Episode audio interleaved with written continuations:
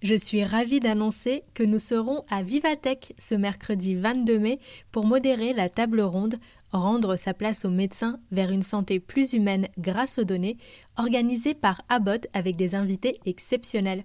Alors n'oubliez pas, rendez-vous le 22 mai à 12h30 à Vivatech. Un grand merci à Abbott pour leur confiance. Leçon 4. Il y a toujours une possibilité de s'en sortir.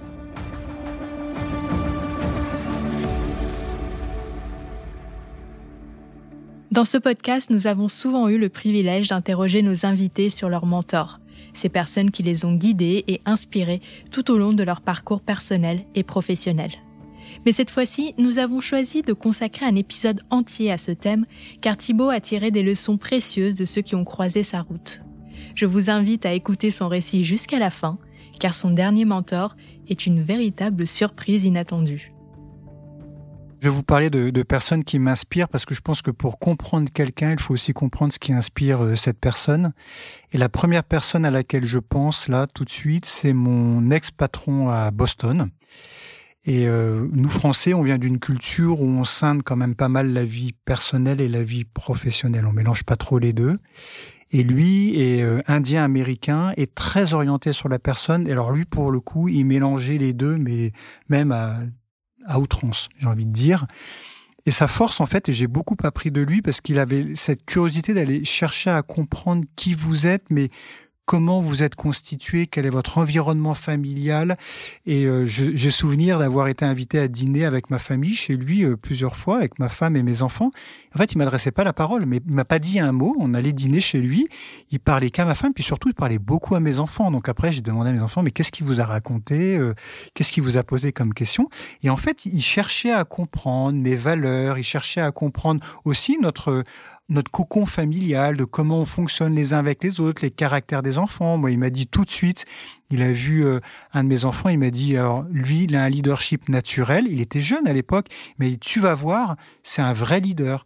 Et effectivement, il se trompe pas. Et il, a, il avait cette capacité, enfin, il a toujours cette capacité à sentir euh, les gens et de, voir, euh, de voir, voilà, ce qui est important. Et moi, j'ai vraiment beaucoup appris. Je pense que c'est important de comprendre l'environnement et qu'est-ce qui euh, entoure une personne. Parce que souvent, on peut s'arrêter en surface sur l'expérience professionnelle, sur euh, les résultats de ce qu'une personne a délivré.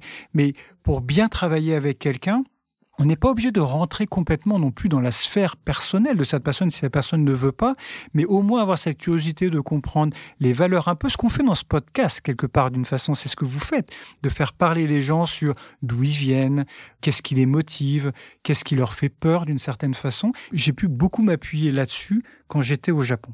Donc ça, c'est vraiment quelqu'un qui m'a énormément développé sur cet aspect-là.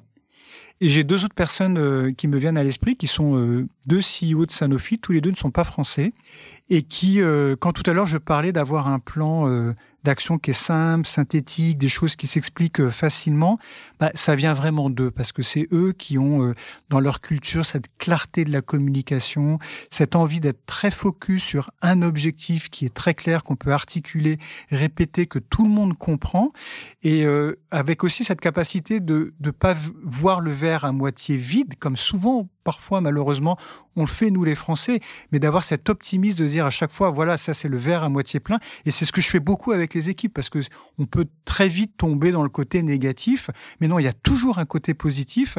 Et c'est en fait l'optimisme entraîne l'optimisme. C'est comme les choses, elles arrivent pas par hasard. On dit toujours ah bah oui j'ai eu cette promotion par hasard. Non, c'est pas vrai. C'est-à-dire que vous aviez un plan, vous aviez un objectif, vous aviez émis cette idée ou vous aviez fait savoir que c'était quelque chose qui vous motive ou qui vous inspire. Et comme par hasard le jour où ça arrive, les gens pensent à vous. Là, c'est la même chose. À partir du moment où vous êtes optimiste, à partir du moment où vous, voyez le bon côté des choses, bah, ça met une dynamique dans l'équipe qui est pas la même. Et les gens ont envie de construire et les gens ont envie de donner et de donner même plus et de faire l'extra mal, ce qui va permettre d'aller plus loin. Donc ça, c'est vraiment des choses que j'ai pris de ces deux CEO qui sont pour moi une source vraiment d'inspiration.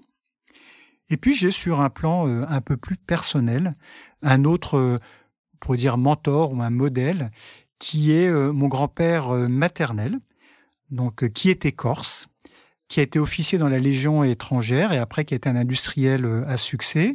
Et quand il était dans la Légion, il a été emprisonné deux fois. par les Allemands. Et les deux fois, il a réussi à s'échapper, mais avec des histoires qu'il nous racontait, mais incroyables. Par exemple, une des fois où mon grand-père s'est évadé, il nous a raconté qu'en fait, il a trouvé un tout de suite, il a réussi à sortir, je je sais pas comment, et il a trouvé un cheval.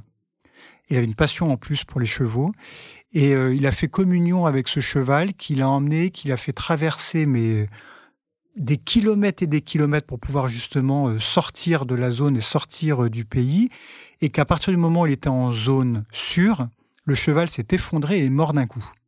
Donc c'est un truc, quand on vous raconte ça et que vous êtes euh, jeune enfant, comme vous, le même faciès, vous êtes estomaqué ça vous marque parce que vous vous dites, c'est incroyable la vie, la communion que l'homme peut avoir avec l'animal, que l'animal ressent le besoin, l'urgence, donne tout pour aller jusqu'au bout et permet justement à une personne de pouvoir s'échapper, de retrouver une vie normale.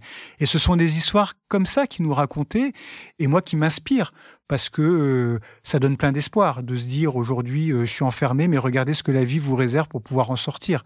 Donc il y a toujours une voie, il y a toujours une possibilité pour en sortir, à partir du moment où soit en dialogue, soit en rentrant avec de l'empathie, on écoute, on s'intéresse à ce que l'autre veut dire aussi je pense qu'on peut tout faire. On peut tout dire, on peut avancer sur plein de choses. Et c'est vraiment une leçon de vie que lui nous a donnée et puis que je retrouve aussi à travers euh, ses différents mentors euh, professionnels.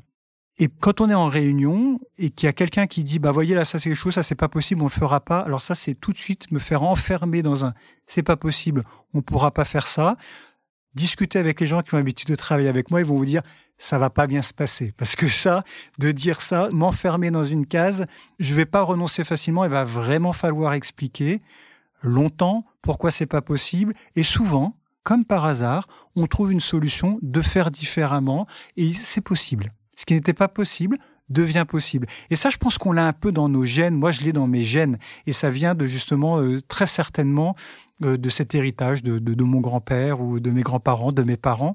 Ça fait pas de doute. Et puisqu'on est dans les mentors, moi j'ai beaucoup reçu. J'ai eu la chance de recevoir justement de ces personnes, soit sur un point de vue personnel, soit sur un point de vue euh, professionnel, de recevoir beaucoup et qui fait qu'aujourd'hui je suis qui je suis. Et je me dis, je ne peux pas ne pas donner aussi à mon tour. Je travaille dans une association aussi, ça je le dis pas euh, souvent, qui aident des gens qui ont perdu leur travail. Souvent, sont des cadres qui sont depuis très longtemps dans leur société, qui n'ont jamais eu à chercher du travail et qui tout d'un coup, boum, le coup prétombe et ils sont euh, souvent assez seniors perdent leur travail et savent pas comment faire. Et donc, je fais partie de cette association où on travaille le CV, où on redonne surtout confiance à la personne parce que les compétences sont là, euh, les gens ont de l'expérience, mais c'est quelque chose qui était un peu inattendu même parfois très inattendu, et il y a besoin de reconstruire cette confiance. Donc j'apporte ma petite pierre à l'édifice, qui est pas grand-chose, mais qui est justement, si je peux donner un petit peu de confiance, si je peux aider les gens à s'entraîner à passer un entretien, pour pouvoir après retrouver un job et reprendre confiance en eux et repartir de plus belle, bon bah c'est super. Donc je pense que on a tous un rôle à jouer comme ça. Moi, je crois beaucoup à l'état d'esprit. Alors, c'est, euh, ça demande beaucoup d'énergie. L'énergie, ça tombe bien, j'en ai à revendre, donc euh, ça va bien. J'espère que j'en aurai encore longtemps. Mais euh, oui, je pense que l'optimisme, en fait, à partir du moment où on se dit que c'est possible, en fait, ça devient possible. Faut pas être complètement déraisonné et faire n'importe quoi. Mais euh, on est dans un environnement, l'industrie pharmaceutique est extrêmement régulée. On a des régulateurs de tous les côtés. On ne peut pas faire un mètre sans être contrôlé, régulé, audité. Donc notre espace est relativement fermé et encadré. Mais dans cet espace, on peut faire plein de choses. Et ça, ça dépend de chacun. Et c'est ma façon de faire. Et je me souviendrai toujours de mon premier boss chez Saint-Élabo, qui, quand je suis arrivé, m'a dit, tu sais Thibault, on est dans un environnement qui est extrêmement contrôlé et régulé. Il y a au sol une ligne jaune. Ton job, en tant que marketeur, c'est de flirter le plus possible avec cette ligne jaune. évidemment, tu vas pas la dépasser parce qu'il faut rester aligné avec les règles, la réglementation, mais trouvons justement dans le carré qui nous est donné comment on peut trouver des solutions innovantes, différentes pour faire avancer les choses. Parce qu'à la fin, on fait tout ça pourquoi? On fait ça pour impacter positivement la vie de patients français. Et moi, ça, c'est mon job. Tous les matins, je me lève en me disant j'ai une mission, une mission qui est noble, qui peut aider à sauver des vies, qui peut améliorer la vie d'une famille, la vie d'un patient. Et ça, c'est une motivation incroyable. Merci d'avoir écouté cette leçon du podcast Mentor.